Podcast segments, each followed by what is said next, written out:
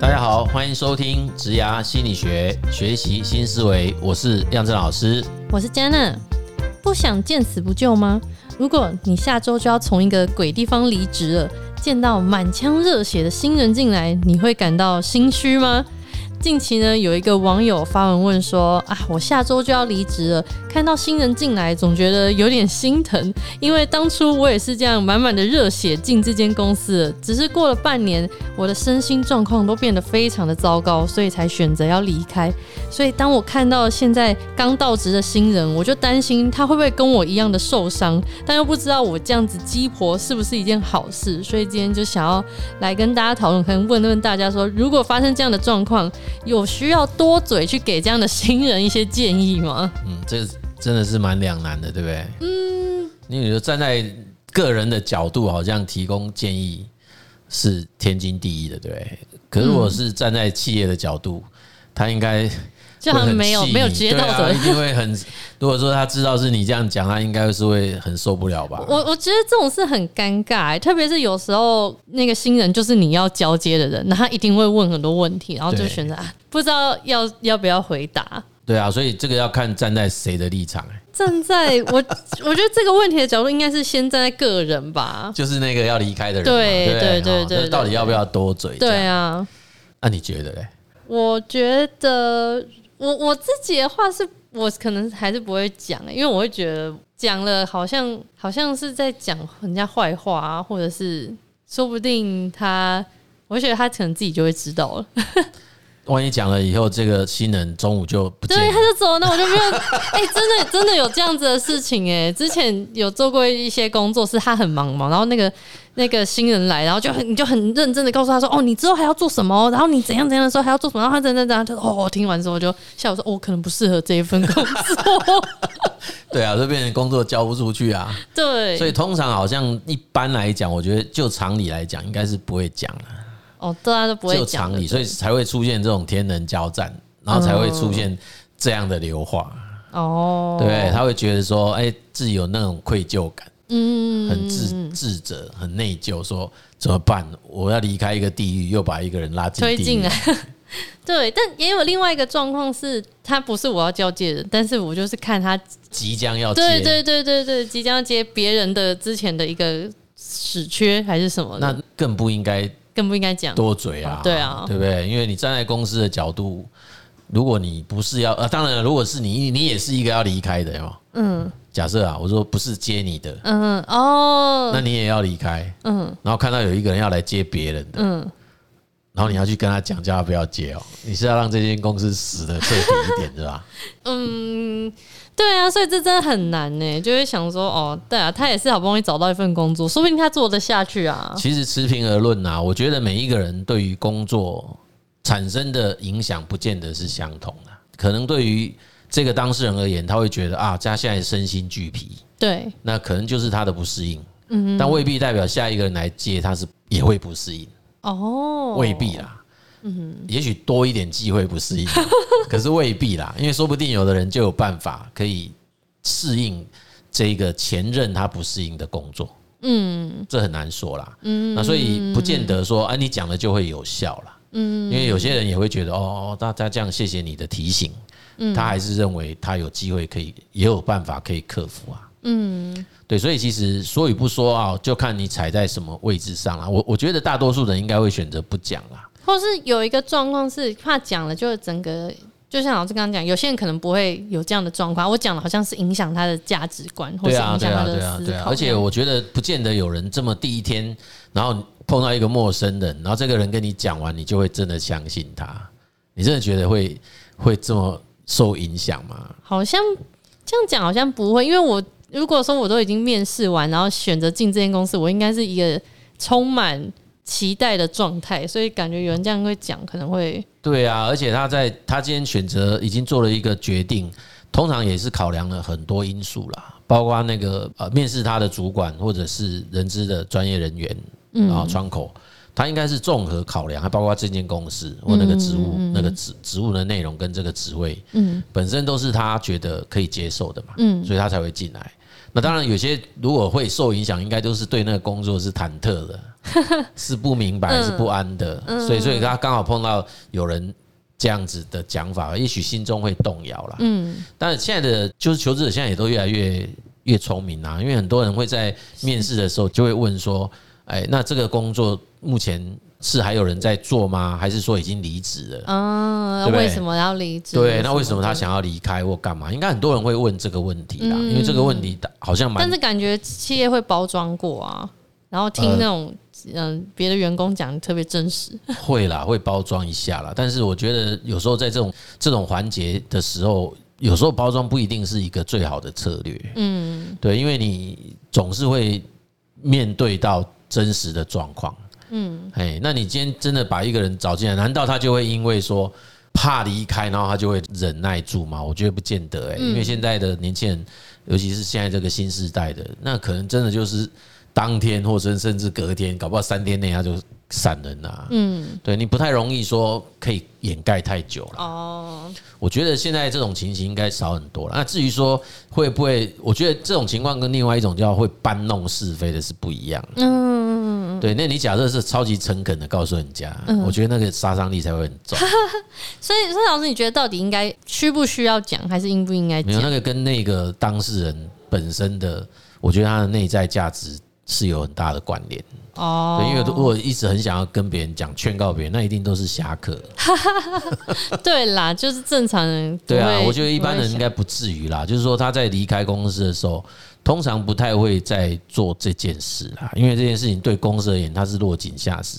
因为其实也不代表说，呃，公司不会知道。哎，对啊，对，那万一人家后来知道说，哦，原来是因为你讲了一些啊话，然后导致这个新人变得怪怪的。对，也许他不会走，可是他进公司很可能就会有一些偏见，或者是他就开始有一些很奇怪的反应。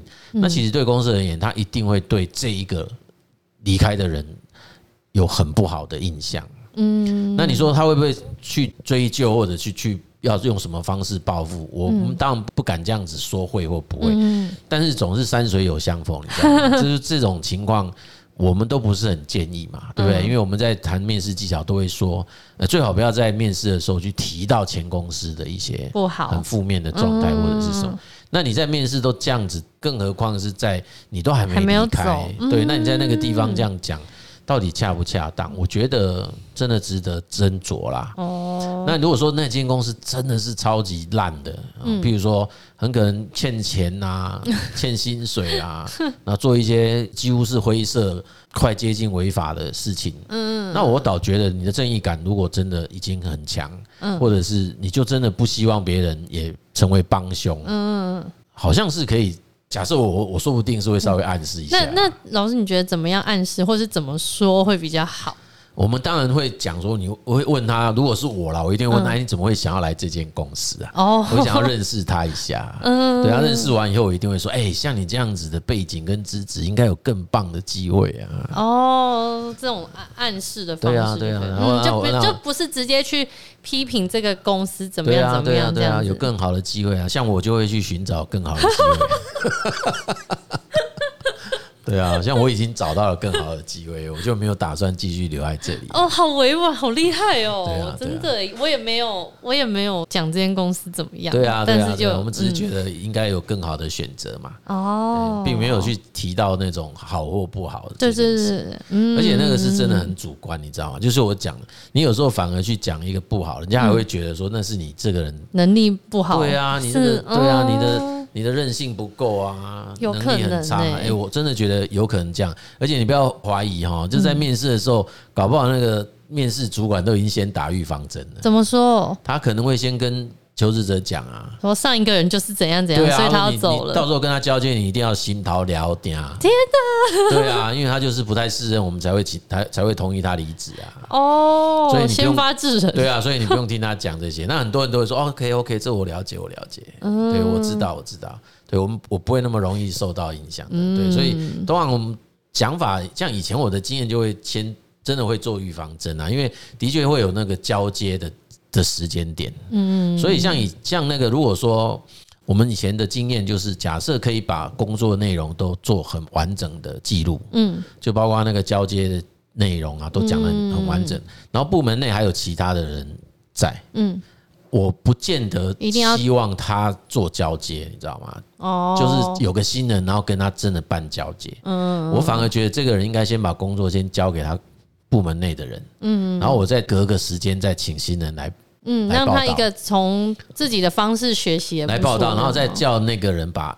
事情交给他哦，看他有没有新的做法。哎，对，或者是就是不要让他跟原来那个离开的人有一个见面的机会。对，其实有时候也觉得这种感觉蛮尴尬的，因为你就知道这个人要走。对，就是他比较不是那么正向的思维。但是我们其实有时候同事相处久会知道一些同事的性格性格特质，然后他离开的原因什么的。那有时候我们会发现他比较不会这样，或者是他就是。一个很正向的人，嗯，好，那纯粹只是因为他有更好的机会，或者是工作发展出现了一些瓶颈。那也有一些人就是育婴留停啊，有一些人就是为爱走天涯啊，有些人他其实对公司是正向的。对，那基本上我们就不会担心这个事嘛，那就会让让这样的同仁跟新人来做做交接。但是如果说已经有一点担心，说哎，这个要离开的同仁好像已经有蛮负面的情绪跟想法。原则上，我大概都会建议那个部门主管，就是先让那个位置空出来，嗯，哎，然后再再找新的人来 take over，嗯，来接啦。那接是不是要照那个人原先做的事情照做？这其实是可以再去考量的哦。对，你其实可以趁这个机会重新重新调整一下，对吗？你重新 review 一下你那个工作内容是不是或者流程是不是要做修正跟调整？哦，这也是变成一个机会。对啊，对啊，对啊，对啊，对啊。而且我真的觉得啊，如果是一个稍微不是只有太小规模的，你这种事情防不防不胜防啊。你说交接人家讲一些坏话，对啊，因为就算那个人要离开的人没有讲，留下来的不一定都是正向的。这样讲好像有一点很灰暗的感觉，就留下来的不一定都是正向的，就是你会发现有的时候。